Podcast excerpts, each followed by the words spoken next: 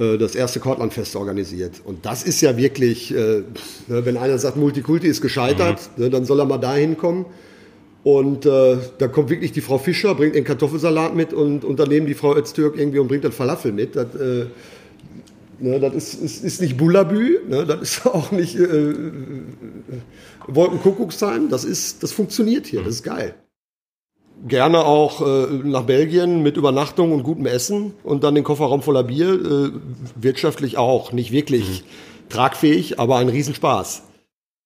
Was, was gibt Schöneres, als, als gutes Bier zu trinken und dabei zu singen? ich ich kann es beantworten, nix. Kannst du mal kurz erklären, ähm, wer Elfriede Fey ist und was Elfriede das Haus Fey ist eine, ist? eine Ruhrgebietsinstitution, wie es sie eigentlich äh, seit nach Tara schon Zara nicht mehr gegeben hat.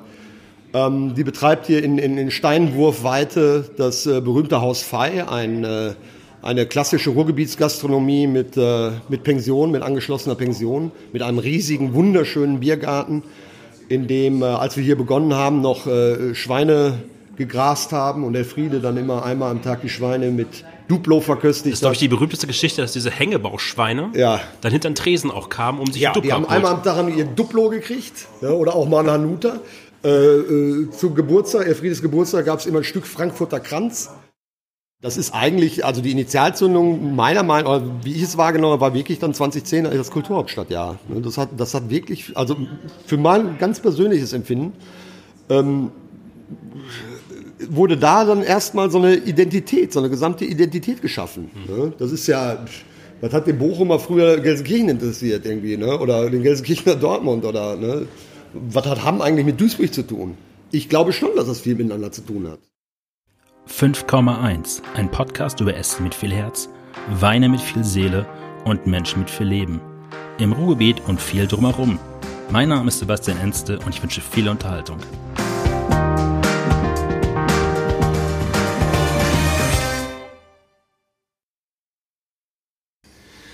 Ich bin nach langer, langer Zeit mal wieder in Bochum für einen Podcast. Und ich bin in der Trinkhalle, die von Tom Garlic äh, betrieben wird. Garlic, wie äh, Garlic. Äh, Knoblauch auf Englisch, Garlic. Garlic. Sagt der Engländer. ähm, Tom, erstmal Hallo dass es so geklappt hat so schnell mit dem Termin und auch sofort dich bereit erklärt sehr hast. Sehr gerne, sehr gerne. Ich fühle mich geehrt. Weil Schalke heute auch noch spielt. Ja. Äh, wir, wir rasen jetzt durch durch die Fragen. ähm, wenn jemand Trinkhalle hört, dann hat er meistens ja auch so ein, so ein Ruhrpott-Klischee von außen, wenn er von außen irgendwie kommt drauf, nach dem, sagen wir mal, Kiosk von nebenan, wo man irgendwie sich seine drei, vier Pilz abends noch holt und kippen und dann vielleicht für die Kinder noch irgendwelchen, aus welchen Bonbonieren, Süßigkeiten oder Kritz, was eigentlich erst so richtig schmeckt, wenn es einen Sommer überstanden hat, weil es dann so richtig richtig hart ist. Tom, kannst du mir einmal kurz erklären, was euer Konzept der Trinkhalle ist, mit dem ihr hier 2014 gestartet seid? Ja, exakt, das war es auch. Es ist, auch wenn du genau aufpasst hier, sind alle Elemente einer klassischen äh, Ruhrgebietstrinkhalle sind vorhanden.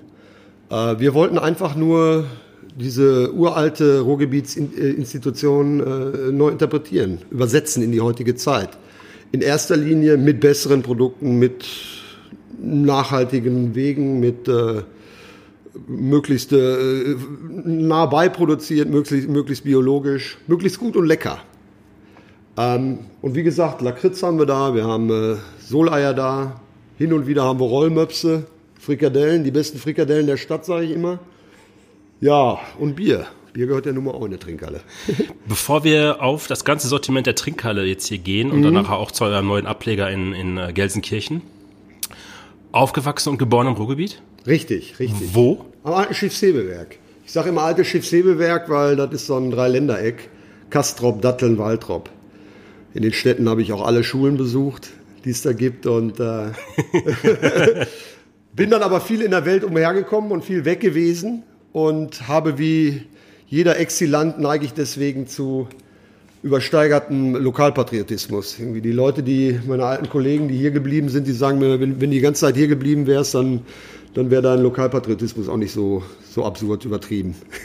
Das heißt, sprich, du hast während deiner Schullaufbahn und nach der Schullaufbahn keinen festen Fahrplan für dein Leben eigentlich gehabt? Nein, wirklich nicht. Das zu behaupten wäre absurd. Und mein letzter Stand ist eigentlich, glaube ich, als ich 2014 hier zum ersten Mal war, warst mhm. du Aufnahmeleiter in Köln beim Fernsehen. Genau, da hörte das langsam auf mit den, äh, mit den äh, Aufnahmeleiterjobs, mit den verschiedenen Produktionen, dem Leben in Hotels. Das wurde dann immer weniger, ich hatte immer weniger Bock. Die, äh, das Heimweh zum, zum Ruhrgebiet wurde immer stärker. Ähm, dann nochmal, das hat nochmal einen Schub gekriegt mit der Kulturhauptstadt 2010 und äh, da ist halt die Entscheidung gereift, endlich wieder zurückzukehren. Und hier war dann mal eine meiner Stammkneipen, das Epstein. Und äh, das hat dann zugemacht und da sind wir quasi in Zugzwang gekommen. Da war die WM in Brasilien, die wollten wir auch gucken. Und ich habe mir irre viele Ladenlokale und Kneipen äh, in, in Bochum und Umgebung angeguckt. Im ganzen Ruhrgebiet eigentlich. Und das hat immer im letzten Moment nicht geklappt. Oder aus irgendwelchen Gründen nicht geklappt. Und äh, das hier hat dann geklappt. Nochmal kurz einen Schritt zurück. Wie kamst du auf die Idee, dein Konzept der Trinkhalle zu machen? Also überhaupt, bevor man dann Ladenlokal anfängt zu suchen? Äh, das war dann schon in Verbindung mit der Immobilie auch. Also ich hätte auch, wenn es eine andere Kneipenimmobilie geworden wäre, äh, hätte die vielleicht anders geheißen. Das ist ja auch ein hallenartiger Bau hier. Das ist äh, äh, weiß, so, so, so nackt und so weiß gekachelt, weil es mal eine äh, Wäscherei war, vor vielen, vielen Jahrzehnten. Und es hat ja auch was Hallenartiges. Und das halt dann in Verbindung noch mit, äh, mit dem Ruhrgebiet-Ding äh, Trinkhalle, was ich halt auch aus der Kindheit auch noch kenne, was ich immer geliebt und geschätzt habe. Ähm, ja, das ging dann gar nicht mehr anders. Die aktuellen Trinkhalten, oder sagen wir es mal die traditionellen Trinkhalten im Ruhrgebiet, ist ja eigentlich mittlerweile ein aussterbendes Kulturgut. Es ist verdammt schwierig geworden, ja. Meist äh, in Verbindung mit Selbstausbeutung und äh, ganzen Migrantenfamilien, die daran arbeiten. Ja, das ist hart. Wir haben uns damit nochmal äh, ganz intensiv befasst, als dann hier auch die äh, Tourismusbehörde diesen Tag der Trinkhallen ausgerufen hat. Da haben wir ja auch viel gemacht und die Eröffnungsveranstaltung war hier. Und da habe ich mich dann nochmal richtig äh, mit beschäftigt und eingelesen. Das ist wirklich schwierig mittlerweile. Aber es geht. Und wie alles in der Welt kann man es richtig geil machen und weniger geil machen. Es gibt äh, Trinkhallen, da kaufe ich jeden Tag Kippen irgendwie und die haben meine Marke nicht. Und es gibt Trinkhallen, da kommst du vorbei und die haben, die wissen gleich, was du willst. Glaubst du, dass das althergebrachte Konzept der Trinkhalle noch zu retten ist? Also dieses klassische Sortiment? Ja, naja, wir sitzen gerade in dem lebenden Beweis. Na? Äh, mit dem gleichen Scheiß, den es überall gibt, ne? mit, mit weiß ich nicht, äh, Bohnekamp und, und, und Stopftabak irgendwie von ja, das wird nicht gehen. Ne? Aber so wie wir es hier machen, geht's und andere Konzepte gehen auch, klar, bin ich fest von überzeugt, dass es äh, in irgendeiner Art und Weise überleben wird. Jetzt kommen wir kurz auf die Gegend hier. Wir sind hier, heißt das eigentlich im oder am Kortländer? Ich glaube, es wird beides so genannt. Ja, das rührt ja von der, von der Kneipe her, von der äh, Kortländer Kneipe. Die äh, drüben an der Ecke, äh, Ecke Dorstener Straße mit einer Straßenbahnhaltestelle war und da haben, sind tatsächlich die Leute äh, auf die Straßenbahn wartend irgendwie eingekehrt. Und äh, so hat das Viertel hier seinen Namen gekriegt. Das ist ein urpolnisches Viertel hier. Das ist, äh, sieht man noch in der Straße, auf deren, dessen Namen ich jetzt nicht komme, äh, mit den Werbungen an den, an, an den Häuserwänden hier, die äh, Rabotnik. Und es, es gab hier Zeiten vom Ersten Weltkrieg, da wurde hier rein polnisch gesprochen gibt es einige Gebiete in, im Ruhrgebiet, aber hier war das definitiv so. Mit Zeitungsverlagen, mit Versicherungen, mit Banken, alles äh, Gewerkschaften, alles sehr katholisch und sehr polnisch. Das ist lange her. Als wir hier angefangen haben, hat uns eigentlich schon, wie gesagt, das Epstein hatte zugemacht, eine meiner Stammkneipen. Und es war viel Leerstand hier. Und es war, äh, hatte nicht die besten Aussichten hier. Und da wir ja auch in der Nähe wohnen, wollten wir das auch retten zum Teil ist uns das geglückt, glaube ich. Mal sagen, dieses Viertel hat sich dann, glaube ich, seit 2014 auch extremst neu belebt eigentlich. Also oben der Kugelpudel mit der Eisdiele. Genau, die dann waren ein bisschen vor uns da. Ne, das ist ja auch schon mal eine ganz nette Entwicklung gewesen. Ich bin prinzipiell und instinktiv gegen veganes Eis, aber wenn man das so macht, wie die das machen, ist geil. Ja, also inzwischen bestelle ich das explizite Schokoeis, das ist eine Sensation. Ich weiß immer noch nicht, wie sie es machen. Und das macht natürlich Bock, irgendwie mit, mit solchen, solchen Nachbarn zu arbeiten. Hier der, wo ich immer meine Anzüge kaufe, hier, wie heißt der, der, der äh, Le Salon war noch hier. Mhm. Ne, auch ein feiner Laden. Paddy's, Klassiker. Ne. Für ein gescheites Guinness können wir da mal rübergehen. Dann gegenüber jetzt das Café Cortland, wo früher, glaube ich, ein Friseur mal drin war. Richtig. Ne, die ersten Jahre bin ich da zum, zum Heiko zum Friseur gegangen, was auch immer äh, Entertainment hatte. Ähm, ja, und das hat jetzt durch das Café Cortland natürlich nochmal richtig Schub bekommen. Das ist, äh, kann man sich ja gar nicht besser wünschen irgendwie. Mhm. Als, äh, die machen ja nicht irgendeinen x-beliebigen Kaffee, die machen ja richtig geilen Kaffee, den äh, ich als ausgewiesener Nicht-Kaffeetrinker auch echt gut trinken kann. Ähm, war für dich niemals eine Option, ins Bochumer Ehrenfeld zu gehen oder sagen wir mal ins Bermuda-Dreieck, da wo du weißt, da hast du Laufkundschaft, da Ehrenfeld zum Beispiel ein Viertel, was immer hochgehypt werden möchte, aber ja, sich nie ja. wirklich entwickelt hat, auch eigentlich an der Stelle, muss man ja auch sagen. Ja, die ist dann ja auch mal irgendwie, Kortländer Kiez würde das Ehrenfeld äh, ablösen oder vielleicht sogar schädigen, das glaube ich. Also ich würde jetzt auch gerne behaupten, nee, hatte ich nie Bock hinzugehen. Mhm. Wenn ich die äh, vernünftige Immobilie da gefunden hätte, hätte ich das auch da gemacht, mhm. klar finde immer, wenn, wenn du auch Besuch hast von außerhalb, aus, aus Hamburg oder München, irgendwie, die, die befürchten dann gleich irgendwelche Gentrifizierungseffekte, aber das ist halt im Ruhrgebiet, da kommen halt die Werbeagenturen und die, und die Rechtsanwälte kommen erst erstmal nicht. und dann äh, eins noch, das Straßenfest hier im Kortland hat sich dann auch entwickelt. Ich glaube, das ist mittlerweile das dritte, vierte Jahr. Richtig, das hat sich dann wirklich an der, an der äh, neuen und intensiven Nachbarschaft mit Kugelpudel, mit Café Eden, äh, kamen wir dann ganz schnell auf die Idee. Ich glaube sogar, wir hatten noch kein Jahr auf irgendwie, da haben wir schon äh, das erste Kortlandfest organisiert. Und das ist ja wirklich, äh, ne, wenn einer sagt, Multikulti ist gescheitert, mhm. Ne, dann soll er mal dahin kommen. Und äh, da kommt wirklich die Frau Fischer, bringt den Kartoffelsalat mit und, und daneben die Frau Öztürk irgendwie und bringt dann Falafel mit. Das, äh, ne, das ist, ist, ist nicht Bullabü, ne, das ist auch nicht äh, Wolkenkuckucksheim, das, ist, das funktioniert hier, das ist geil. Ähm, ich gehe mal kurz zurück. Die Watz hat damals über euch geschrieben, ich habe das mal rausgesucht, ähm, dass die Trinkhelle hat einen minimalistischen Kiosk-Charakter. Hm. Und ihr schreibt bei euch drauf, das ist ein wunderschöner Satz, ähm, gute Getränke gegen bösen Durst. Ha! Ja, das ist wahr. Wie viele Biersorten habt ihr mittlerweile im Programm? Das weiß ich nicht. Das variiert sehr stark. Es kommen dann ja auch äh, immer mal wieder Bestellungen.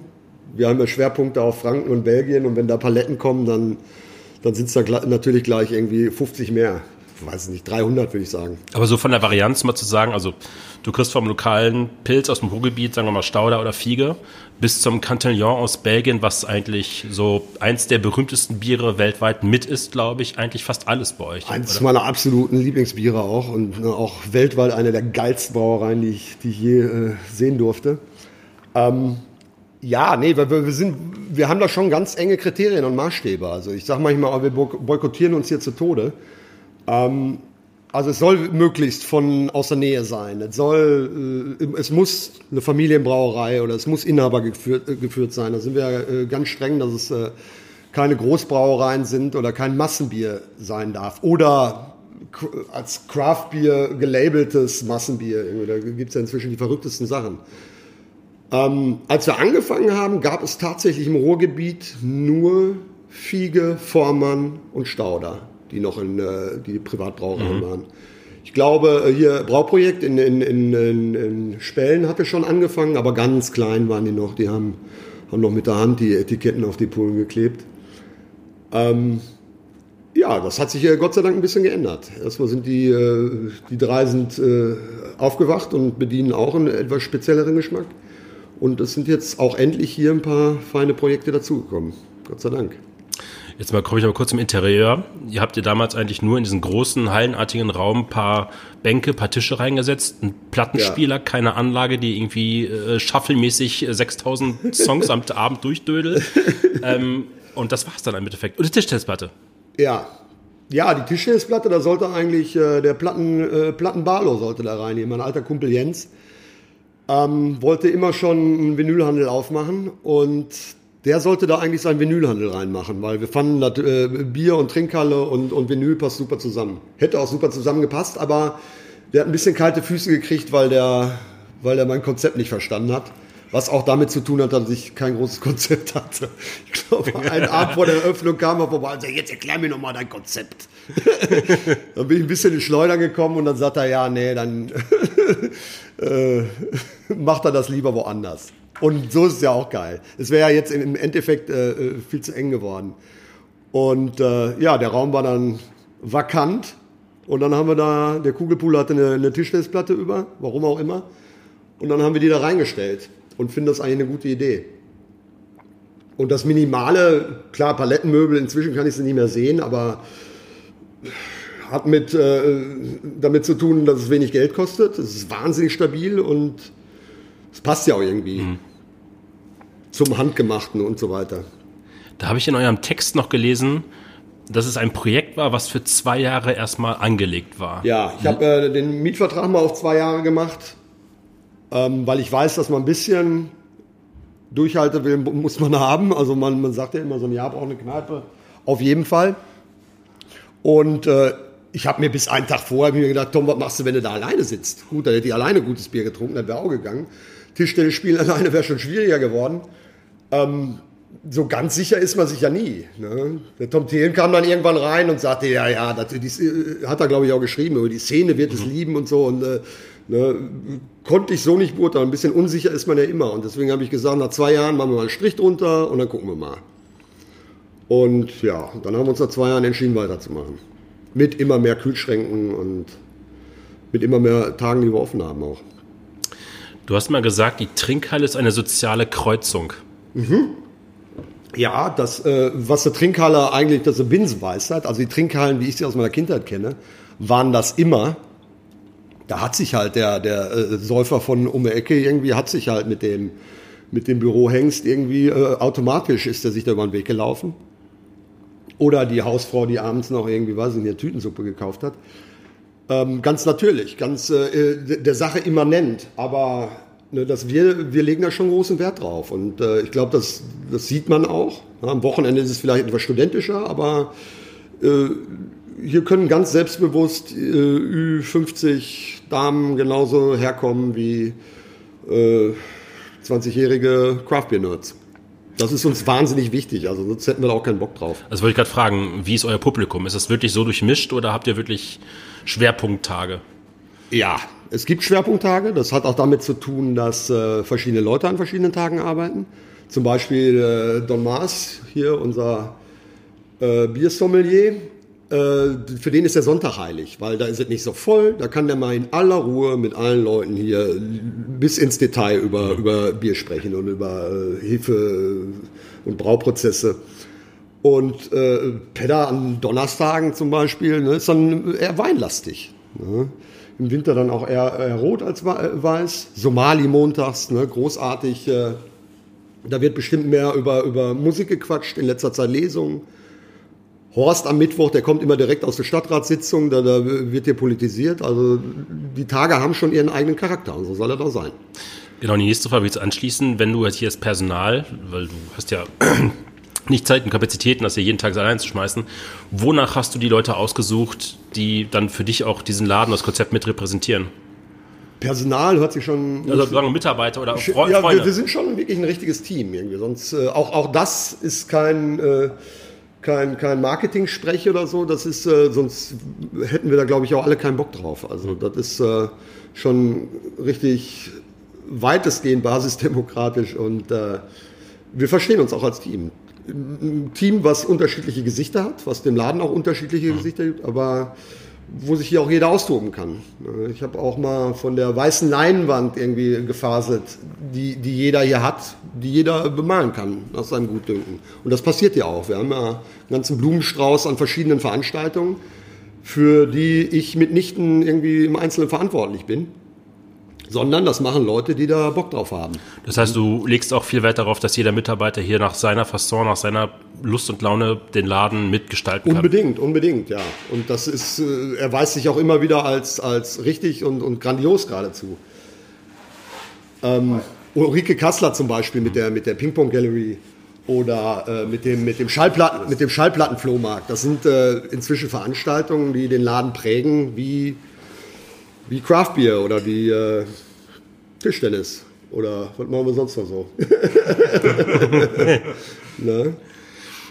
Ja, sollen wir uns kurz äh, vorstellen? Ja, ich Sebastian, glaub, Thomas, Thomas, Sebastian. Thomas gerade reinkommen, du bist hier der Biersommelier, hat äh, Tom gesagt. Hat er nicht gerne, ist er trotzdem. so kann man glaube ich, zusammenfassen, ja. Machen wir einen kleinen Mikrowechsel. Ja. Ähm, ich kenne dich nur vom Sehen her. Ja, wir kennen uns, glaube ich, aus dem Biercafé. Ja, richtig. Ja. Ähm, woher äh, kam für dich die Faszination zum, zum Bier generell und dann auch zur Trinkhalle eigentlich? Ja, ähm, also Faszination Bier, würde ich sagen, gibt es jetzt schon so gut 15 Jahre. Näher ran. Äh, gibt es schon so gut 15 Jahre. Ich bin mit, mit Freunden zusammen in, um 2005, 2006 rum häufig zusammen auf Touren in Belgien gewesen mit Leuten, mit denen ich zusammen vorher ähm, viel Wein probiert habe. Und ähm, dann haben die mir auch Sachen in Belgien gezeigt, die geschmacklich eben weit über das hinausgingen, was man in Deutschland als, als Bier kannte. Also wo ja im Prinzip Pilz, Alt und Weizen äh, die, die gesamte Bandbreite war. Und in Belgien kamen dann plötzlich irgendwelche Gösen dazu, die mehr mit Champagner als mit Bier zu tun hatten oder äh, ein Haute Brün, was, was Noten von einer, von einer ähm, einem Essig einem, äh, hat oder sowas. Da sind, da sind ganz andere Geschmäcker möglich. Aber wenn man da eben halt vom, vom Wein her kommt, von, dem, von den Tasting-Erfahrungen, von dem auch über, über äh, Getränke sprechen, ähm, dann ist das eben halt ausgesprochen äh, interessant und ja, das ist mir dann sehr zugute gekommen, als dann zehn Jahre später hier die Trinkhalle aufgemacht hat und ich gesagt habe, ja, das äh, ist genau der Platz, wo ich arbeiten möchte. Vielleicht kannst du mir die Frage beantworten. Tom konnte mich gerade nicht. Wie viele Biersorten habt ihr im, im Sortiment? Weißt du es ungefähr? Kannst du es überschlagen? Circa 200 sind immer im Kühlschrank. 200? Ja. Ich an 300 gesagt er ist der Chef, er hat recht. Und ähm, merkst du das, also es gab ja einen großen Craft Beer Hype in den letzten Jahren, ja. wo auch vieles, also es gibt beim Wein gibt es schon die Naturweinszene, wo vieles hochgehypt wird auch. Ja. Merkst du, dass es da auch mittlerweile so eine Marktbereinigung gibt, dass viele, sagen wir mal, die auf diesen Zug aufgesprungen sind, dann sich auch mittlerweile vom Markt wieder verabschieden, weil es nicht funktioniert? Ich lese davon tatsächlich. Also ähm, in Berlin oder so scheint es solche Phänomene relativ massiv zu geben. Äh, dass kleine Brauereien, kleine Bars, kleine Bottleshops zumachen, äh, weil, sie sich, weil sie sich nicht halten können. Mhm. Oder weil sie sagen, irgendwie, da muss ich so viel Energie und, und Kraft und Zeit reinstecken, die mir niemand bezahlt, das will ich nicht. Mhm. Das gibt es bestimmt. Hier im Ruhrgebiet sehe ich es noch nicht so. Also ähm, da haben war insgesamt der Kreis der Leute, die sich die auf den Zug aufgesprungen sind, überschaubarer. Und also vielleicht gibt es ein, zwei Veränderungen, also dass Bars zugemacht haben, dass Bottle Shops zugemacht haben im Lauf der letzten fünf Jahre. Das finde ich aber jetzt noch nicht, nicht Anzeichen von einer Krise oder so. Ich hätte doch eine letzte Frage an dich. Klar. Dein Lieblingsbier? Boah, schwer zu sagen. Ähm du kannst auch drei nennen, nimm mal die drei, drei, dann hast, dann hast du die, die, die, äh, das Spektrum ein bisschen weiter. Ja. Ähm, also was ich am häufigsten trinke, ist das äh, Pilz vom Brauprojekt, äh, weil es extrem süffig ist, gut gegen den Durst zu trinken, äh, aber trotzdem also überhaupt nicht langweilig. Äh, was ich im Sommer am liebsten trinke, ist ein Grand Cru von Rodenbach. Ähm, ein Bier, was mit einer, mit einer zweijährigen Fasslagerung arbeitet, wo schon, schon sehr weinige Noten mit drin sind und ähm, ja, was vielleicht so. Hätte ich jetzt Bock drauf. Haben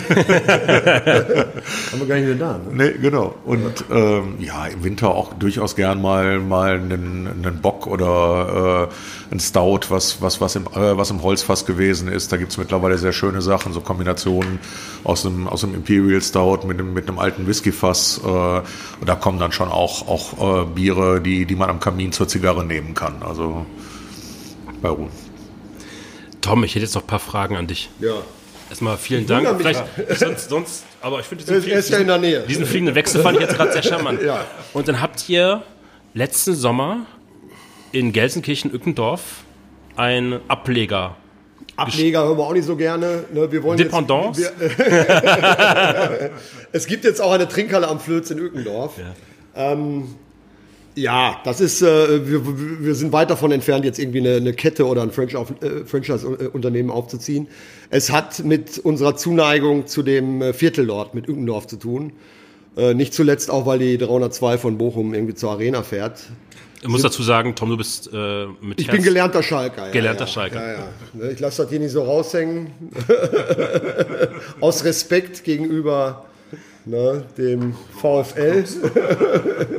Aber äh, klar, da kann man, A, sucht man sich das ja nicht aus und B, wird sich das auch nicht ändern.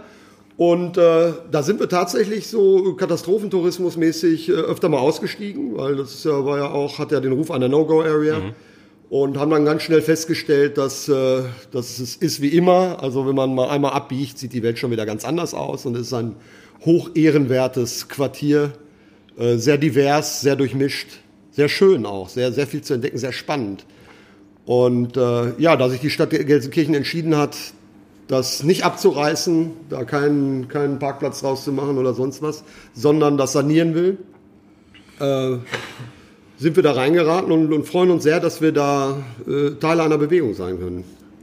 Ich bin 2010 habe ich in Ückendorf gearbeitet, ein Jahr lang. Ja. Für die Ruhrtrainale. Die hat ah. damals dann noch ihre, ähm, ihre Büros gehabt. Und das ist ähm, von architektonisch, würde ich sagen, es ist auch so ein bisschen Dornröschenschlaf eigentlich.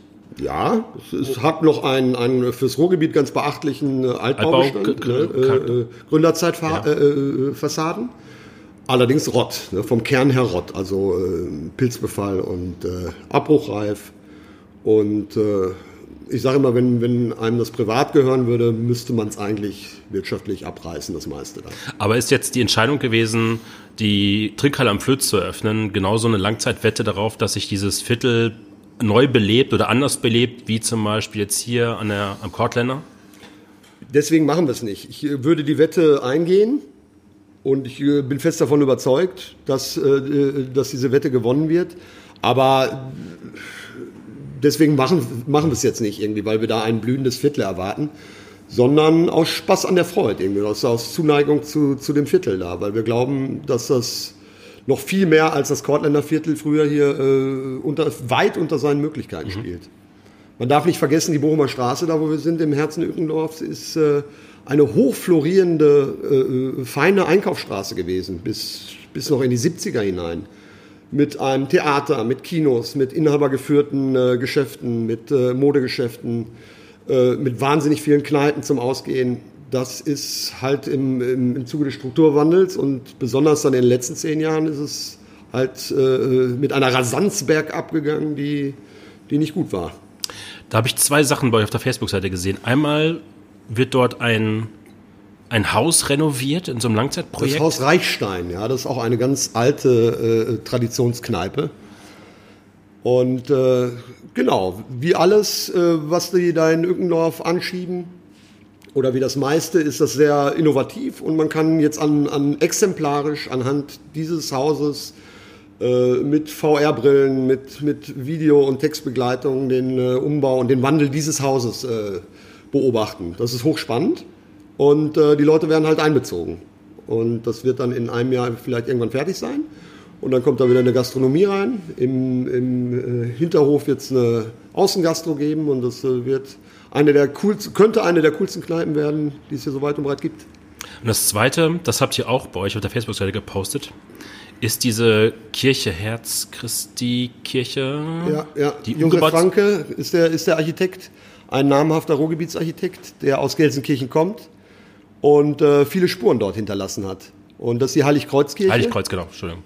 Die äh, exemplarisch ist für den äh, Backstein-Expressionismus. Die ist uns immer schon aufgefallen. Der, der, der, äh, Thomas hat die zum Beispiel auch schon mal besucht gehabt. Äh, weil die halt so markant ist und so besonders ist, ist die vielen schon aufgefallen. Ähm, ja, auch die lag brach da. Ne? Niedergelegt sowieso und dann jetzt auch den Verfallpreis gegeben. Zwölf Jahre habe ich heute noch gelesen. Ja, und äh, es ist eigentlich noch viel geiler, als man das von, von außen sehen kann, weil es, ist, es, es äh, besteht fast nur aus Parabeln. Jede, jede Tür, jeder Eingang, jedes Portal, jedes Fenster ist äh, parabelförmig. Und äh, meiner Meinung nach eine der schönsten Sakralbauten, die wir nah bei haben.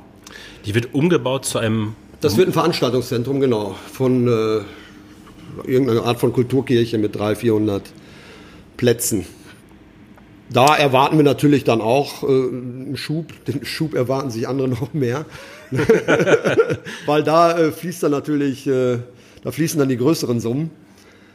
Ähm, ja, das wäre schön, wenn dann äh, zukünftig jeden zweiten Abend 300 Gäste sein werden. Die können dann ja quasi gar nicht anders als zu euch nochmal. ja, kommt nach Ückendorf, schaut euch das an, das ist äh, faszinierend.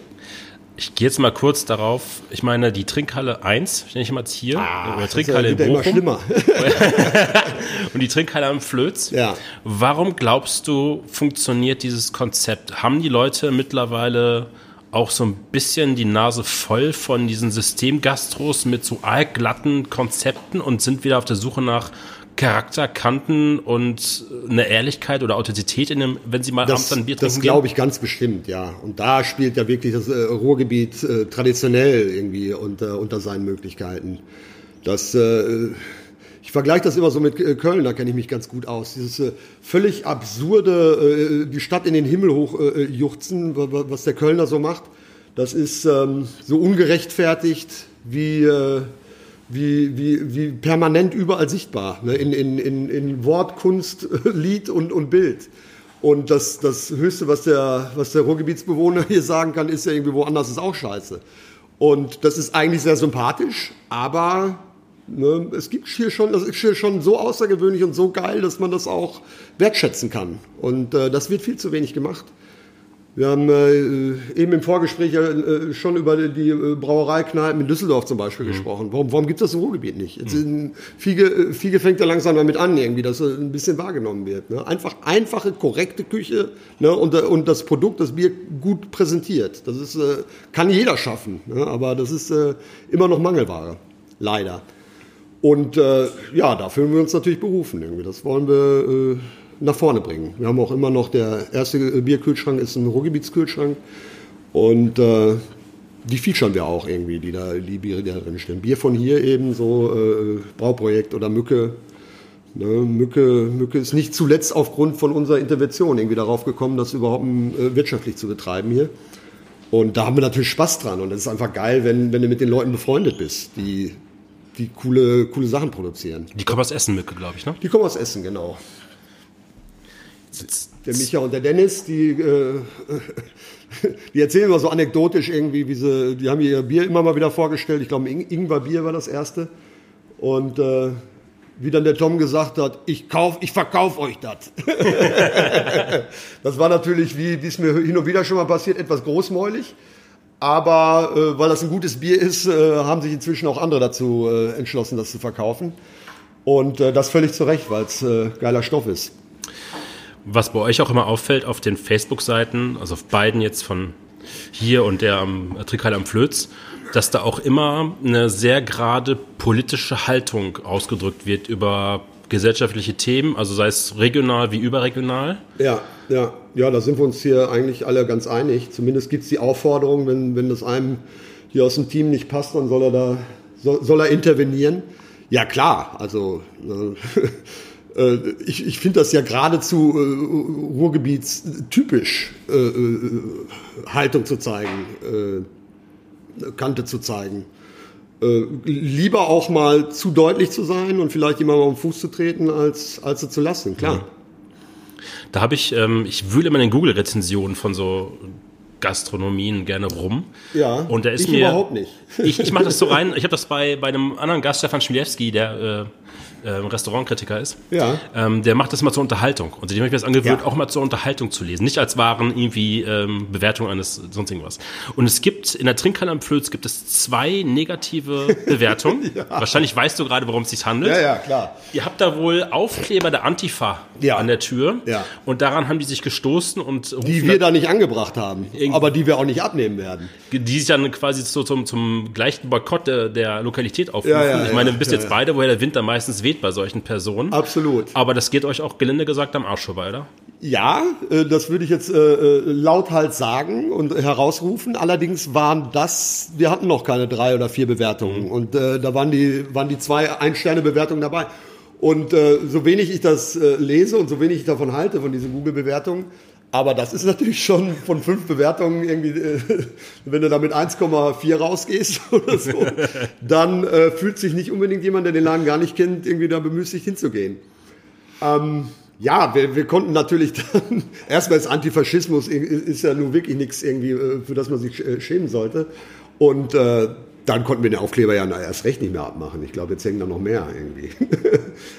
Aber schön ist auch, dass äh, bev- bevor sie schreiben irgendwie, dass, dass diese Antifa-Aufkleber gar nicht gehen, äh, dass sie da irgendwie sätzeweise in langen Absätzen schreiben, wie toll der Laden eigentlich ist. Das geht dann ja auch noch. ich glaube, das war das einzige Makel, war wirklich dieser Aufkleber, der sehr gestört Das Bier war ja in Ordnung. Ja. Ähm, der Kugel, äh, Kugelclub in, in, in Hamburg, der macht da Werbung mit. Jede Woche mit den besten negativen Bewertungen. Das äh, haben wir auch schon mal überlegt, weil ein paar sind echt richtig dämlich hier, auch, auch von Bochum. Es gibt, ähm, ich glaube, du kennst es nicht. Es gibt ein Restaurant in Berlin, das nennt sich Nobelhart und Schmutzig. Ja, das kenne ich. Und die hatten einen No-AfD-Aufkleber, also ja. AfD durchgestrichen. Und ja. dann ist wirklich eine, eine Rolle, äh, eine Welle von, von Leuten da hingegangen und haben diesen Laden mit nur einem Stern bei Facebook bewertet. Also ja. AfD, also Partisanen, und versucht dann, diesen Laden quasi kaputt zu äh, mit, mit Meinungen zu erschlagen. Ja. Das hat sich dann aber mit einer Gegenbewegung auch wieder, wieder egalisiert an der Stelle.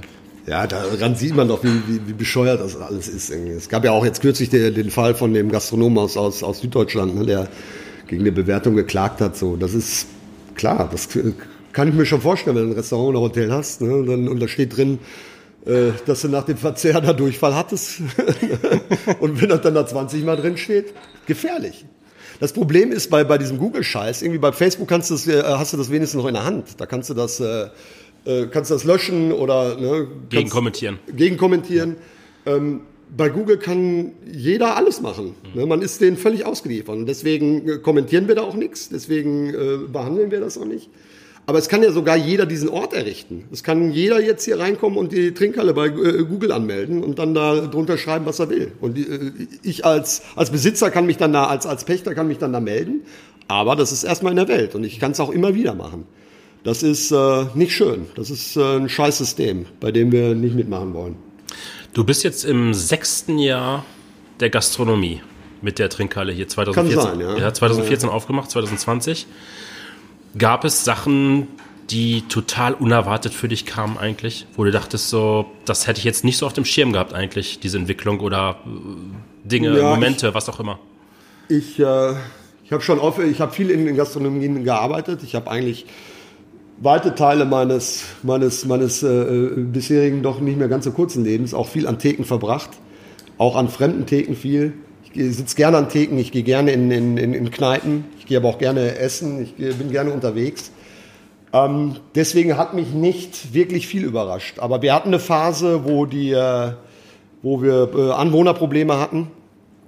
Äh, explizit mit einer Anwohnerin, die uns wirklich äh, in einem Maße zugesetzt hat dass ich dann so, dass ich so auch nicht erwartet habe. Das äh, äh, hat uns vielleicht nicht an den Rand der Existenz gebracht, aber es war sehr teuer und es war sehr, sehr zermürbend. Das äh, war doch schon krasser, als ich erwartet hätte. Das ist meine nächste Frage eigentlich schon gewesen. Gab es Momente des Zweifels, wo du sagt, sagt hattest, so, war das jetzt die richtige Entscheidung? Nein, eigentlich nicht.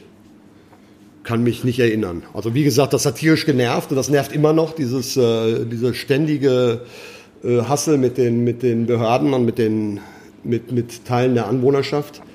Aber nein, so weit ist es eigentlich nie gegangen. Ich, äh, oder ich glaube, ich kann da für uns alle sprechen hier aus dem Team. Irgendwie, wir haben alle schon noch richtig Bock hierher zu kommen.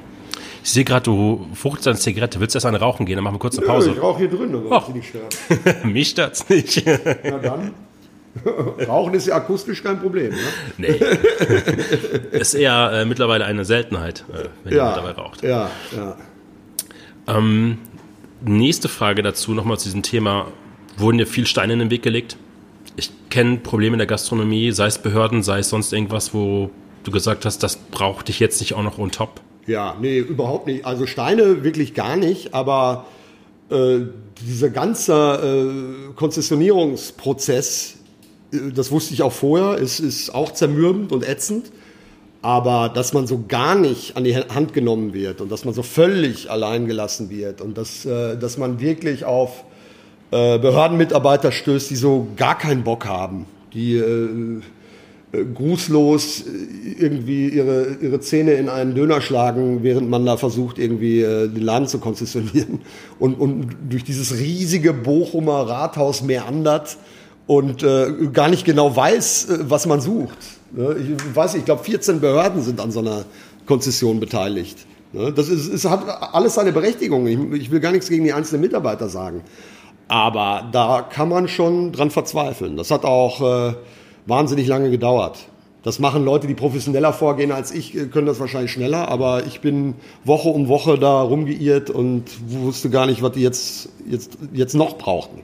Aber es ist ja eigentlich ein Irrsinn, wenn man überlegt, man möchte eine Gastronomie aufmachen. Wir reden jetzt hier nicht über eine, keine Ahnung, den Schrottgastro, sondern wir reden über, über einen Laden in einem Viertel, was dringend eine, sagen wir mal, Vitalisierung auch nötig hatte oder einen Impuls hat nötig hatte, ja, ja, ja. dass die Stadt eigentlich nicht den Mehrwert von solchen Leuten, die Bock haben, Gastronomien hochzuziehen, anzuerkennen. Also ich glaube, beim Straßenfest gab es auch immer äh, noch Probleme, noch und nöcher eigentlich der Stadt, oder? Ja, ja, ich will jetzt auch äh, nicht nur schelten da, ne? das ist zum Beispiel äh, der, der, klassische Feind irgendwie eines jeden Gastronomen Ordnungsamt zum Beispiel. Ne? Das ist aber auch, äh, so viel Hassel ich mit denen hatte und auch immer noch habe, ich, das Verständnis ist doch auch gewachsen. Also die, die sitzen da und kassieren die Beschwerden von irgendwelchen, berechtigt oder unberechtigt. Und ähm, äh, die müssen irgendwie reagieren. Ne? Und das ist, äh, ist auch nicht immer so einfach. Dann, und dann steht da ein Gastronom mit seinen wirtschaftlichen Interessen mitunter Ne? Weil nur die äh, werden ja ernst genommen, dass das noch einen kulturellen Mehrwert hat, hat und ein gutes Viertel ist, äh, äh, geschenkt. Aber da steht dann ein Gastronom, das ist dann, ne, und dann steht da der Ordnungsamtmitarbeiter und dann, weiß ich nicht, sind da 20 Beschwerden. Ne, das müssen auch gar nicht viele Anwohner sein, ne, aber die Beschwerden läppern sich und dann sind da noch drei, vier Polizeieinsätze. Und also das Verständnis ist da auch schon gewachsen, aber Nerven tut's natürlich trotzdem, klar. Richtig sogar. Nein, man müsste in der, in, der, in der Verwaltung an die Hand genommen werden. Ne, das gilt nicht nur für Gastronomen, das gilt für alle Leute, die irgendwas äh, anschieben wollen. Äh, von irgendjemand, als irgendwie zwischenzeitlich gar nichts mehr ging in Bochum, da habe ich dann bei der Wirtschaftsförderung angerufen. Und da war man dann wirklich, äh, da hat man wirklich versucht, mir zu helfen. So. Und da äh, hat man das versucht, so ein bisschen zu moderieren. Ähm, aber das müsste Standard sein, dass man einfach da an die Hand genommen wird als, als äh, Entrepreneur, sage ich jetzt mal, und da irgendwie ein bisschen durch, die, äh, durch den Dschungel der Verwaltung geführt wird. Das ist jetzt in Gelsenkirchen viel, viel besser gelaufen. Das muss aber nicht an der viel besseren Gelsenkirchener Verwaltung liegen, sondern liegt daran, dass die Stadt Gelsenkirchen wirklich ein ureigenstes äh, Interesse hat, da Ückendorf äh, anzuschieben. Da, deswegen, das hilft sehr, wenn, wenn alle Bock haben auf allen Seiten, dass da schnell was passiert. Und ähm, ein Phänomen ist ja, oder sagen wir mal, eine Standardsache ist ja so, jemand macht eine Gastronomie auf und dann kommt der große Getränkehändler aus dem örtlichen Umkreis ja. und der möchte gerne voll ausstatten. Eigentlich, ja. Also eigentlich nur sein Zeug, sagen wir mal, die Limo, das Bier, die Gläser und ja. gab es da Reaktionen? Ja, das war uns ja, ja, man kriegt ja so, so einen Betreuer äh, zugewiesen, direkt vom, äh, vom örtlichen Großausstatter. Ähm, ja, der, dass der uns nicht helfen konnte, wurde, wurde sehr schnell klar. Das ist ja, äh, ich will gar nicht, äh, will denn da gar keinen Vorwurf ausstrecken. Das ist einfach so. Also wir wollten ja explizit das Zeug genau nicht haben. Mhm. Darum ging es ja. Also äh, viele Sachen werden ja über den Großisten geliefert und viele hatten die auch schon. Die, die bemühen sich auch. Die haben den, die haben zum Beispiel diesen Kreativbier, diesen Craftbier halt schneller erkannt als so manche Brauerei. Ähm, aber klar, die können nicht das Spezialbier aus der fränkischen Mikrobrauerei vorhalten. Das wäre wirtschaftlicher Unsinn. aber es war tatsächlich am, am, Anfang so, dass wir viel, viel gefahren sind. Ja. Ähm, gerne auch äh, nach Belgien mit Übernachtung und gutem Essen und dann den Kofferraum voller Bier. Äh, wirtschaftlich auch nicht wirklich mhm. tragfähig, aber ein Riesenspaß. Das hat sich schon verbessert. Also es gibt jetzt schon Leute, äh, Großhändler, die sich darauf spezialisiert haben und die ihren Job ganz gut machen. Da habe ich eine Anschlussfrage. Werdet ihr dann bei den Brauereien, sagen wir mal in Belgien, auch schon mittlerweile wahrgenommen als Abnehmer? Nein. Nein, nein. Äh, dafür sind wir dann doch noch nicht äh, groß genug, glaube ich. Und äh, gerade diese guten, richtig guten belgischen Brauereien, die äh, richtig geiles Zeug machen, die haben ja eher das Problem, dass sie zu wenig produzieren können. Mhm. Cantignon zum Beispiel ist ja so ein Beispiel, die haben ja gegenüber von der Brauerei jetzt irgendwie ihr, ihr Volumen, glaube ich, verdreifacht und äh, haben immer noch nicht genug, weil wenn in jedem amerikanischen, US-amerikanischen Bottle Shop eine Cantignon-Pulle steht, dann sind die an, dann sind die ausgelastet. Das ist da, äh, die werden uns nie wahrnehmen. Also die werden uns, nehmen uns wahr, wenn wir da hingehen und mit denen quasseln, aber ne, das sind auch nette, tolle Leute, aber nee, so, so fett sind wir noch nicht im Business. Werden wir auch nicht sein. Ihr habt immer verschiedenste Veranstaltungen in der Trinkhalle, die es mit den Jahren, glaube ich, so etabliert haben. Ich ja. glaube, Ähm, einmal diesen Vinyl-Flohmarkt, der an ja. Samstags, also eine Plattenbörse, wo dann Leute halt dann ihre Platten hier verkaufen können. Ja. Dann habt ihr die Bierakademie, die habt ja. ihr relativ früh, glaube ich, schon gegründet, wo dann wirklich Brauer hier hinkommen aus ganz Deutschland. Ja, das ist der, kuratiert ja hier auch der Thomas Maas. Ähm, ja, ganz früh schon und äh, wirklich äh, sehr etabliert in der Szene auch. Also äh, alles, was, eigentlich alles, was Rang und Namen hat in der, in der mitteleuropäischen Craft Beer Szene, sagen wir mal in der deutschen Craft Beer Szene, äh, war schon mal hier. Und das ist natürlich sehr schön für uns, dass wir die Leute persönlich mhm. kennenlernen. Das ist schön für die natürlich, dass, sie, dass sie ihr Zeug vorstellen können. Und ähm, ja, und das ist immer, es ist gewachsen und immer erfolgreicher geworden. Und ähm, man steht jetzt nicht mehr hier und äh, fragt sich, komm, kommt überhaupt jemand? Ne? Also man kann schon mal ein bisschen ruhiger schlafen deswegen. Und es sind immer großartige Veranstaltungen. Ne? Wie ist die Reaktion von so einem Craft Beer Brauer oder generell Bierbrauer, der dann vielleicht in New York oder was Gott wo schon steht und dann steht er in Bochum irgendwie in so einem Seitenviertel und dann sitzen da, keine Ahnung, 100 Leute und äh, haben Bock zu trinken. Eigentlich freut sich ist jeder von der Atmosphäre hier immer ganz beglückt, weil, weil, weil das, das Thema hier ja wirklich ernst genommen wird und weil weil man auch nach der Veranstaltung noch stundenlang bis ins Detail über, über, über die Produkte, welcher Brauer spricht nicht gerne über seine Produkte? Ja. ähm, ich kenne jetzt auch gar nicht so viele, die dann in New York, doch äh, Sebastian Sauer zum Beispiel, ja. ne, der uns auch von Anfang an begleitet hat. Der hat ja früher auch noch äh, belgisches Zeug importiert, das haben wir schon von ihm abgenommen. Und er hat auch eine der ersten Bierakademien hier bestritten. Und der ist ja wirklich mit seinem kruden Zeug, mit seinen sehr experimentellen Spezialsachen, der ist ja wirklich in der, in der, in der Sternegastronomie in New York und, und weltweit überall anzutreffen. Und äh, ja, der war letztens auch nochmal hier und das sind große Abende. Ne? Da spricht man über alte Zeiten und, und äh, nimmt Bier auch mal in größeren Portionen zu sich, um herauszufinden, wie das funktioniert. Und äh, äh, das sind immer tolle Abende. Dann habt ihr noch die singende Trinkhalle. Was ja. ist die singende Trinkhalle? Wir waren mal, äh, weite Teile des Teams äh, waren mal in einem Chor engagiert, der hier sich im äh, äh sozialen Zentrum hier in äh, Hammer getroffen hat und der sich zur Aufgabe gemacht hat, das äh, Ruhrgebietsliedgut, Arbeiterlieder, Trinklieder, Heimatlieder, Schlager ähm, zu intonieren und zu singen. Das fand dann seinen Gipfel in der in 2010 im, im Sing Day of Song, wo wir dann tatsächlich auch Teil der, der des äh, riesig, riesigen Chors da in der Arena waren. Ähm, und das haben sich Teile des Chors haben sich halt dann äh, öfter hier getroffen als, als woanders und äh, daraus ist das dann entstanden irgendwie. Dann hatten wir immer einen Kontakt zu zu äh, örtlichen Musikern und die haben sich dann, äh, da würfeln sie immer so, so Bands zusammen, die dann ein bisschen was einstudieren, so 10 bis 20 Lieder und dann werden die gemeinsam gesungen hier. Das ist, äh, was, was gibt Schöneres, als, als gutes Bier zu trinken und dabei zu singen? ich ich kann es beantworten, nix. ja. Dann habt ihr immer auch wieder Veranstaltungen. Da, wo die Tischtennisplatte ist, sind ab und zu auch Ausstellungen. Ja, da macht die äh, Ulrike Kassler extrem erfolgreich ihre Ping-Pong Gallery. Eigentlich ist es die Ping-Pong Gallery, der, die Galerie, in der eine Tischtennisplatte steht. Und äh, nicht umgekehrt. Ja, und wie, wie alles hier, wie, wie sich das durchzieht, wie mit der Bierakademie oder mit äh, äh, Singende Trinkhalle, mit extrem viel Engagement, mit, mit Herzblut, mit, äh, mit, mit ganz viel Herz halt dabei und wahrscheinlich funktioniert es deswegen dann auch so gut.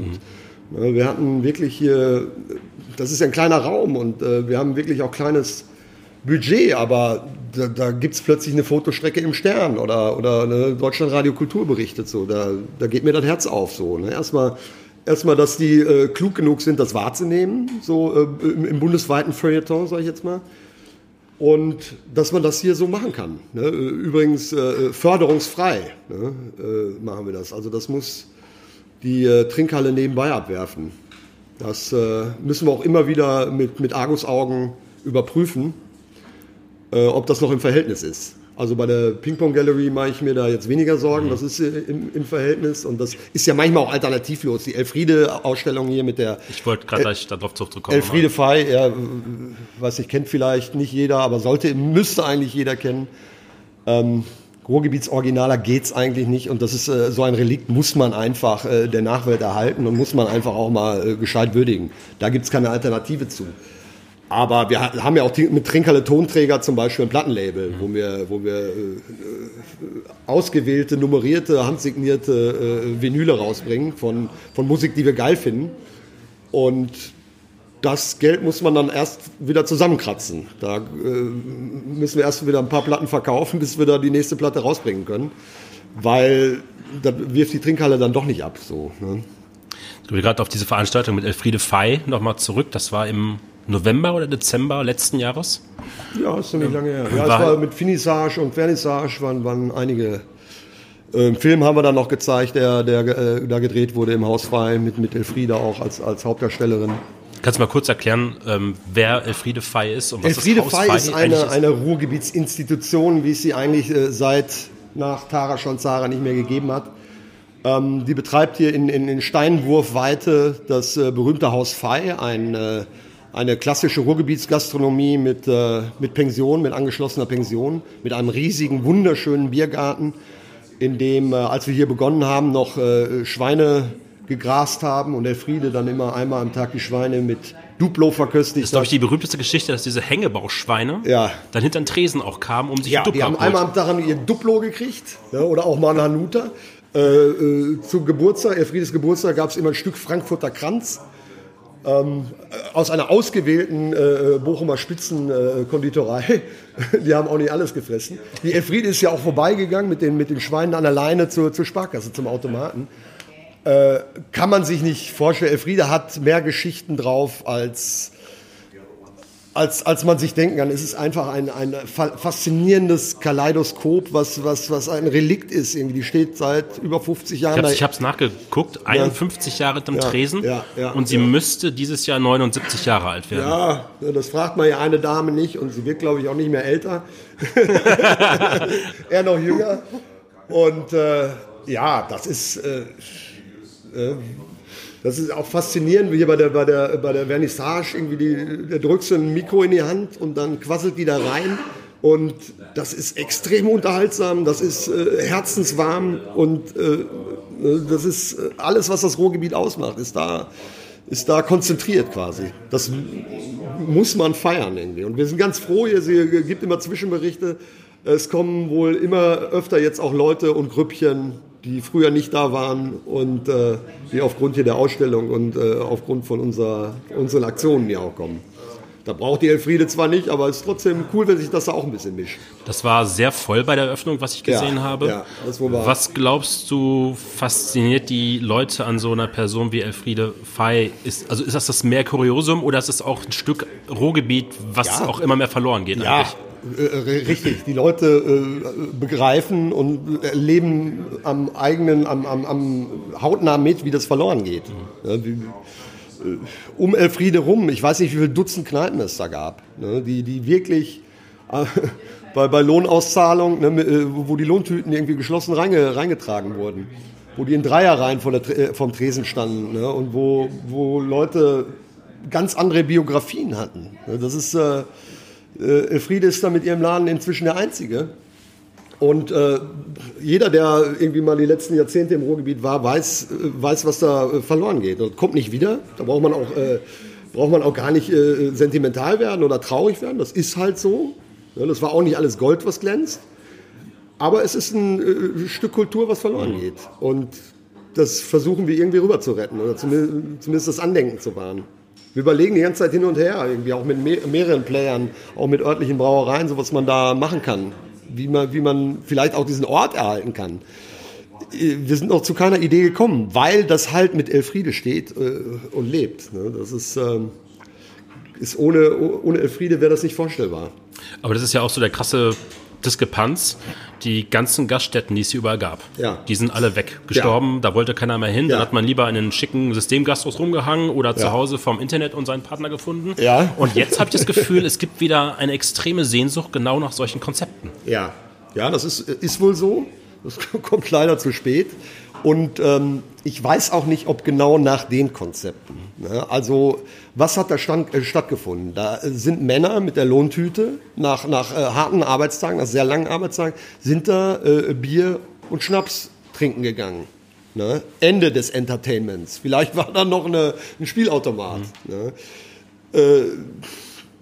Das kann man finden, wie man will. Das wird nicht mehr ausreichen, um die Leute von der Playstation wegzukriegen oder, oder aus der Kletterhalle rauszukriegen. Muss auch nicht. Aber äh, es gibt neue kreative Konzepte, die, die es zu entwickeln gilt. Mal kurz zurückkommen auf Elfriede. Gab es noch einen hinterhältigen Diebstahl, glaube ich, hier, der selbst in der Watz dann noch ein Artikel wert war? Also das ist ja wirklich an Niedertracht ne? und, und Unverschämtheit ne? und Dämlichkeit ist das ja überhaupt nicht zu überbieten. Also äh, Elfriede hatte uns treuhänderisch, ich weiß nicht, 117 Lass mich nicht lügen. Eine große, ein großes Konvolut an, an äh, über Jahrzehnte gesammelte Bieröffner und Korkenzieher für die Ausstellung hier überlassen. Und wir haben die recht hochgehängt und äh, recht äh, pittoresk äh, arrangiert. Und äh, wie das halt so ist, da sind 30 Leute am Tischtennis spielen, äh, da wird viel getrunken, da ist man äh, ausgelassen und äh, die wurden immer weniger, bis irgendwann fünf gefehlt haben äh, was sicherlich kein materieller Schaden ist. Mhm. Aber wir waren halt im Wort mhm. wegen, wegen der. Und ich finde, das ist keine Kleinigkeit. Ne? Das ist, äh, ich hatte, ich hatte schon irgendwie, mir, mir war das Herz in die Hose gerutscht, als ich dann Elfriede äh, beichten musste. Die Kuratorin Ulrike Kassler hat ihr das dann nochmal äh, schonend aufs Brot gestrichen. Wie Elfriede dann ist, sagt sie, ach, Beinbruch ist viel schlimmer, leider scheißegal, sagt sie. Das ist nicht scheißegal, das ist eine Katastrophe eigentlich. Ne? Äh, aber wie es dann immer so ist, es gibt dann auch äh, nach, nach Schatten kommt Licht und ähm, wir haben dann einen Aufruf gestartet, äh, es möge bitte gespendet werden an, an Bieröffner. Es sind dann viel mehr wieder zusammengekommen. Äh, allerdings nicht mehr so schöne, wie da, mal, da mal hingen. Die haben sich wirklich die besten Teile mitgenommen. Und man kam da nicht so einfach dran. Also es muss wirklich mit Räuberleiter, mit, mit einer kleineren Kletteraktion. Ähm, ich hoffe, diese Leute werden einen langsamen, grausamen Tod sterben. Möglichst bald. Wir biegen so langsam auf die die letzte Etappe dieses, dieser Sendung ein. Mhm. Ähm, ich weiß nicht, ob du es weißt. Es gibt bei mir eine, eine Tradition, jeder Gast muss einen anderen Gast nominieren. Das muss nicht aus dem gastronomischen Bereich sein. Das sollte nur, wo du denkst, ja, das ist eine sehr, sehr interessante Geschichte. Ich gebe dir jetzt kurz mit. Du hast jetzt noch ein paar Fragen Zeit, das so ja, hinten ja ein paar Tage wären besser gewesen. Dann äh, wäre wär das origineller und spontaner geworden. Aber ich äh, werde da schon was finden. Du erklärst mir gleich nochmal genau, was für einen Gast du da suchst. Ja. Also, kann Gastronomie sein, jemand, oder kann auch jemand was ganz anderes sein. Jemand aus dem Ruhrgebiet zum Beispiel, der, wo du sagst, die Geschichte ist toll. Ich habe, ähm, seitdem ich im Ruhrgebiet wohne, das ist so 2006, da habe ich so die ersten Geschichten damals von Frank Grosen gehört, der immer diese Blicke bekommen hat, wenn er erzählt hat, wo er herkommt. Ja. Und ich habe das mal für ein Klischee gehalten. Ja. Bis ich das am eigenen Körper mal festgestellt habe, dass es ja, wirklich ja, immer so ist. Hat ja auch viele Leute sogar genervt und ne, immer, ne, unser Oma hat gesagt und, ne, und äh, ja, hier woanders ist auch scheiße und, und äh, das hat ihm, glaube ich, auch äh, oftmals oder verbaut ihm manchmal den Eingang in die wirkliche ernsthafte Literatur. Er ist ein ernsthafter äh, äh, Schriftsteller und ne, äh, das ist nicht nur äh, Jodokus, er ist nun mal auch ein sehr unterhaltsamer, äh, anekdotischer Geschichtenerzähler. Ne? Und das ist eigentlich äh, ein großes Lob, aber äh, ja, das ist die Unterscheidung, die in Deutschland halt so krass gemacht wird zwischen U und E, glaube ich, ne, sagt man immer. Mhm. Was war die Frage nochmal? Ähm, wegen den mitleidigen Blicken, weil jeder hat von außen so ein gewisses Bild aufs Ruhrgebiet. Ja. Und ich ja. muss sagen, so in den letzten 14 Jahren war so in den ersten 10 Jahren, sag mal, sehr viel Stagnation. Aber ich spüre gerade, dass so an vielen Stellen im Ruhrgebiet gerade so ja. vielleicht ein wenig Aufbruchstimmung, nennen wir es mal ganz hauchzart, ja. irgendwie stattfindet. Ja. Wohin segelt für dich so das Ruhrgebiet an vielen Stellen gerade? Hast du da. Wie, wie, gesagt, als völlig übersteigerter Lokalpatriot ne, geht's, geht's steil, steil bergauf irgendwie. Ne, und eine großartige Zukunft liegt vor uns. Ähm, Nee, das ist eigentlich, also die Initialzündung meiner Meinung nach, wie ich es wahrgenommen habe, war wirklich dann 2010 das Kulturhauptstadtjahr. Das hat, das hat wirklich, also für mein ganz persönliches Empfinden, ähm, wurde da dann erstmal so eine Identität, so eine gesamte Identität geschaffen. Ne? Das ist ja, was hat den Bochumer früher Gelsenkirchen interessiert irgendwie, ne? oder den Gelsenkirchener Dortmund oder, ne? was hat Hamm eigentlich mit Duisburg zu tun? Ich glaube schon, dass das viel miteinander zu tun hat. Ja, und ich, äh, ich finde auch, das muss gar nicht immer so wirtschaftlich prosperieren und das wir, wir, muss alles auch gar nicht so, so, so schick hier aussehen wie in, weiß ich nicht, äh, Düsseldorf oder München, wo lange auch nicht alles schick aussieht. Aber gerade das, das, das Urtypische, ich fahre so oft mit dem Fahrrad irgendwie durch Wanne-Eickel da, das ist geil. So, ne? das ist, oder, oder Ückendorf jetzt. Ne? Das ist, äh, ja, das, äh, das ist äh, irre typisch und da kann ich nicht irgendwie die ganze Zeit rumjammern oder ne, das alles furchtbar finden oder, oder den Strukturwandel beklagen. Irgendwie das, äh, das hat wahnsinnig viel Potenzial. Also ich kann mir nichts Besseres vorstellen, als im Ruhrgebiet zu, zu leben. Da gibt es aber auch viele, die, sagen wir mal, diesen alten Zeiten sehr hinterher trauern im Ruhrgebiet, die immer, also eigentlich keinen Bock auf Veränderungen haben. Reiß mal hier, also ich spreche mal so, da wo das, wo das neue Landgericht gebaut worden ist, da wurden dann Gebäude weggerissen, das gab einen Riesenbohai. In, in, in äh, Gelsenkirchen jetzt? Nee, in Gelsenkirchen und auch in Bochum zum Beispiel, ja. weil als das alte Landgericht jetzt hier in Bochum abgerissen worden ja. ist, gab es immer noch Menschen online, die geschrieben haben, schade oder wie schön. aber das ist ja, also ja. Bei dir habe ich mir das Gefühl, du bist trotzdem Bewahrer so der Geschichte, aber trotzdem auch immer ganz viel Progression, also ganz viel Fortschritt, also neu machen und neu interpretieren und neu ausfüllen, neu gestalten an der Stelle. Ja, da ich natürlich total gerne, weil das ist, äh, äh, ist wirklich ein Großteil der Triebkraft irgendwie, die, die, die ich beziehe. Ja, also was soll das denn? Dieses, dieses Amtsgericht da irgendwie Asbest verseucht, irgendwie hässliches Ding, warum nicht abreißen? Ne? Äh, aber klar, das äh, mach, mach noch daher rühren irgendwie aus, aus alten Zeiten, als es äh, zwei Arbeitgeber gab, äh, bei denen du äh, im Zweifel sogar gewohnt hast und, und Lebensmittel einkaufen konntest, ne? die, die äh, Komplettversorgung. Sicher ist man hier dann manchmal ein bisschen eingefahren. Ne? Ich sehe heute noch bei allen Kollegen irgendwie, die da sehr, sehr vorsichtig sind und äh, die die Sicherheit irgendwie stark vermissen. Ich tue das nicht. Ich bin, äh, ich bin, äh, jetzt guck mal, dieser, dieser Opel-Fall irgendwie, das ist doch eigentlich eine riesen Erfolgsgeschichte. Mhm. Ja, also das hätte doch keiner gedacht oder, oder, oder äh, Logistik in Duisburg oder keine Ahnung, Ansiedlung in, in, in Dortmund an der Uni. Es funktioniert doch ganz vieles total geil hier finde ich. Ich habe in einem Podcast mit einem Dortmunder gesprochen, ja. der ähm, Master of Wine. Master of Wine ist sozusagen die höchste Kür im Weinbereich. Davon gibt es nur ein paar hundert Stück auf der ganzen Welt. Die Prüfung ist schlimmer als irgendein Jurastudium. und wir haben über das Ruhrgebiet gesprochen und er sagte halt, dass das Ruhrgebiet ähnlich so ein bisschen wie die Staaten, also die USA, funktionieren. Also Scheitern ist hier kein Makel. Also wenn du, wenn, sagen wir mal, wenn du Düsseldorf auf die Fresse fliegst mit irgendeinem Projekt, sagen wir mal Gastronomie, dann hast du sofort so, so einen Makel, so, so ein der ist ja mal gescheitert. Ja. Und im Ruhrgebiet würde man eher sagen, komm, steh nochmal auf, machst du nochmal neu, fängst du mal von vorn an. Siehst du das genauso? Ja, habe ich noch nicht so drüber nachgedacht, weil wenn ich den, den äh, Vergleich mit USA höre, dann finde ich immer, dass wir einen äh, öffentlichen Nahverkehr haben, wie in Los Angeles, irgendwie genauso katastrophal. Und äh, ich war letztes Jahr in, in Detroit, da habe ich äh, äh sehr viele Parallelen gesehen, sehr viele interessante Craftbeer-Projekte übrigens auch gesehen. Äh, in, in, Abrissvierteln, die viel mehr im Eimer waren als, als, als hier im Revier. Und äh, wie kleine Blumen da äh, tolle Sachen machen, irgendwie tolles, äh, äh handwerklich gebrautes Biobier machen. Äh, großartige Projekte, ähm, Urban Gardening und so weiter, ganz, ganz tolle Sachen. Und, und das von einem Level, das viel weiter unten war. Also ne, es hat ja, der Strukturwandel hat ja ganz, ganz gescheit funktioniert ja eigentlich. Und klar kann man hier scheitern, überhaupt ist man ja hier äh, äh, klug genug und weise genug, dass man wirklich auch, du brauchst ja hier auch nichts haben. Äh, Im Gegenteil, das ist ja eher, eher äh, nicht so gut angesehen, wenn du irgendwie der feine Pinkel bist oder, oder der reiche Typ bist. Das ist ein hochsympathischer Charakterzug. Und der ist nicht gespielt und der kommt von keinem, keinem Tourismusbüro. So sind die Leute hier. Das ist äh, zauberhaft. Vorletzte Frage. Einmal die Nominierung. Die Nominierung.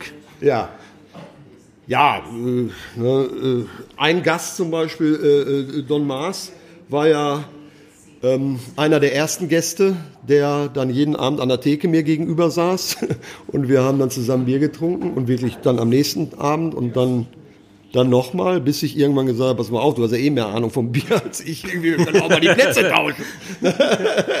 und äh, schon war er kein Gast mehr, sondern ein, ein ganz vitales und wichtiges äh, Element der Trinkhalle.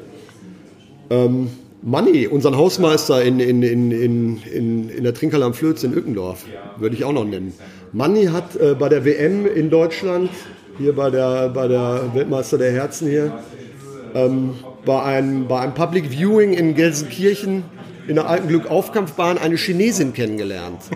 Manni ist Anfang 70 jetzt. Das heißt, der war damals auch nicht mehr der Jüngste. Und äh, war dann mit der zusammen und ist insgesamt 18 Mal nach China gereist. Äh, ohne ein Wort Englisch und äh, über Mandarin brauchen wir auch nicht zu sprechen. Und äh, mit der Frau ist er nicht mehr zusammen, aber er war äh, Jahrzehnte mit der zusammen und er kommt jeden Abend, kommt er auch, ne, der ist Hausmeister der in dem Haus, aber der kommt jeden Abend und trinkt zwei Bier, hat ein bisschen äh, Zucker, hat ein bisschen, deswegen trinkt er immer Bier mit äh, äh, zuckerfreier Cola drin. und erzählt halt Stories äh, von vor 20 Jahren in China ne, oder von, von 10 Jahren in China und Hey, wie geil ist das denn? dann machen wir, dann machen wir ein Doppelding. Dann machen wir einmal eine Folge, wo wir nur ins Bier reingehen mit ja. Heiner. Und dann machen wir eine Folge mit ähm, eurem Hausmeister. Ja, ja. Die Abschlussfrage. Was wünschst du dem Ruhrgebiet? Da gibt es viel zu wünschen. Äh, ganz vorne steht für mich immer und, und äh, der, der, König aller Wünsche ist ein von, halbwegs funktionierender ÖPNV. Ne, ich glaube, dass damit alles steht und fällt. Und ganz viel von dem von, von den Minderwertigkeitskomplexen, die vielleicht irgendwo äh, äh, rechtens sind, rührt daher, mhm. dass du einfach schneller in Brüssel bist als in Bottrop. Mhm. Warum eigentlich? Mhm. Nur damit irgendwie ein paar alte äh, Genossen irgendwie auf ihren Posten sitzen. Das ist eine Katastrophe, das äh, schadet dem Revier jeden Tag. Ich hoffe, dass die Olympiade nicht kommt. ähm, ja, ich hoffe, dass, äh, dass es gelingt, einige Sachen zu bewahren. Und ich äh, hoffe, dass das Kirchturmdenken äh, ein bisschen überwunden werden kann. Ich hoffe, dass irgendwie Dortmund sich nicht für so überheblich hält, irgendwie auszuscheren, zum Beispiel, wie Sagen immer vorhatte. Oder ne, dass, dass die sich wieder auf so einen Unsinn besinnen wie Westfalen oder, oder Rheinland. Ne? Das habe ich nichts mit zu tun. Ne? Ich, bin, ich bin Ruhrpott. Ne? Und, und der Typ aus Duisburg, der angeblich Rheinländer ist, der ist genauso Ruhrpott wie ich. Ne? Ja, das äh, könnte man ruhig mal ein bisschen tiefer hängen. Tom, vielen Dank fürs Gespräch. Ich danke dir.